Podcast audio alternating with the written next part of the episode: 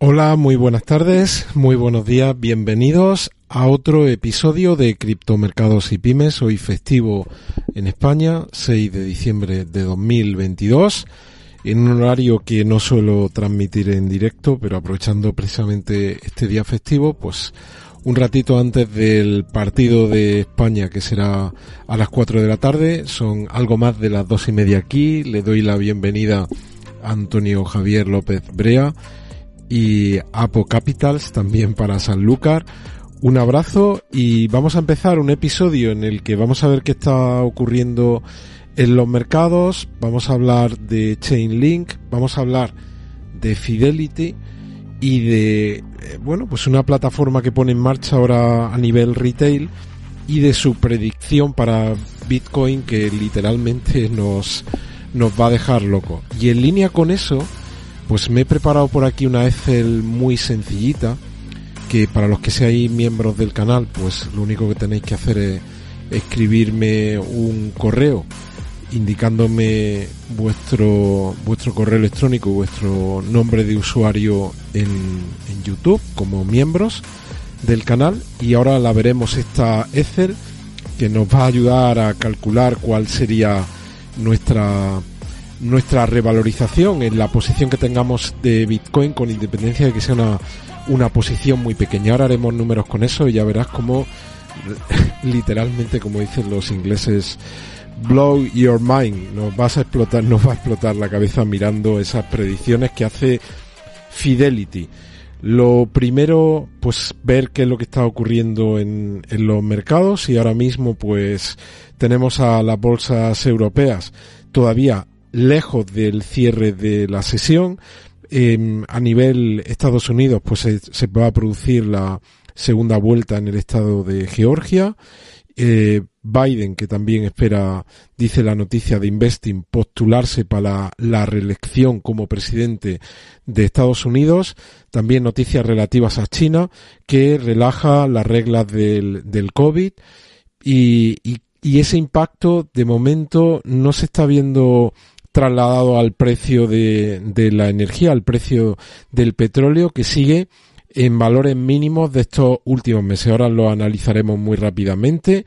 También datos del sector manufacturero en Estados Unidos, despidos por parte de la compañía Pepsi y también relacionado con el petróleo y la energía. Pues ese tope que ha puesto la Unión Europea para la compra del gas eh, del petróleo ruso de no más de 60 dólares por barril y cómo está afectando a algunos petroleros que están en el estrecho de Bósforo y, y, la situación que tiene ahí Turquía a la hora de bloquear o no ese, el paso de esos petroleros. Venga, pues vamos allá. Lo primero, como decía, vamos a ver qué es lo que está ocurriendo con las bolsas en este momento. Vamos a, a darle a actualizar. Y como veis, pues ahora mismo las europeas que están con signo negativo, la inmensa mayoría de ellas. Tenemos al Eurostock cayendo un 0,15, la francesa está cayendo un 0,20, la inglesa un 0,37, la alemana un 0,31, el IBEX 35 está cayendo un 0,50. En Estados Unidos todavía no han abierto las sesiones, el premercado nos estaba dando un, un, mercado de arranque muy muy plano, abriendo en, en, unos niveles muy similares a los que ayer cerrábamos. Eso respecto a las bolsas y respecto a las materias primas lo vamos a ver ahora mismo.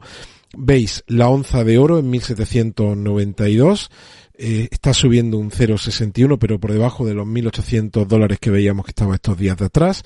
La plata sube un 0,96, está en 22,66 y el petróleo, lo que comentábamos antes, pues está demostrando ahí una clara debilidad en estos últimos días. El barril de petróleo, la denominación Brent, cae un 1,26 hasta 81,64.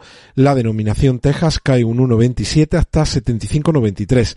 El gas natural también, pues alejado de esos niveles por encima de 7, está ahora mismo en 5,43, cae un 2,56 en las últimas 24 horas.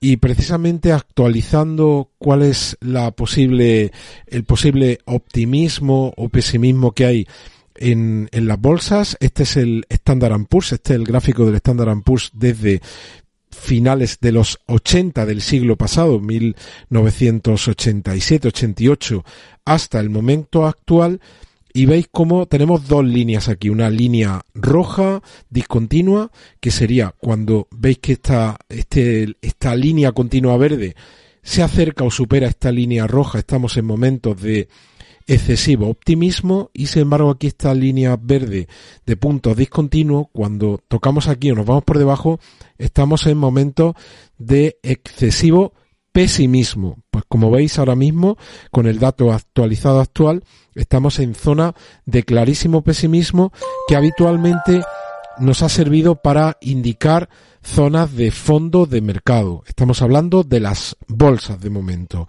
El dólar, pues lo tenemos retrocediendo en estas últimas horas. Veis como ayer estoy actualizando ahora mismo el gráfico, lo vamos a cargar ahora mismo.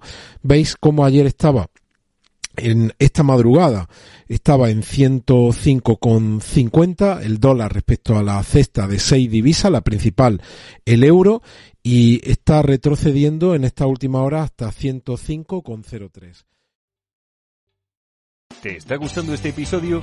Hazte fan desde el botón apoyar del podcast de Nivos. Elige tu aportación y podrás escuchar este y el resto de sus episodios extra. Además, ayudarás a su productor a seguir creando contenido con la misma pasión y dedicación.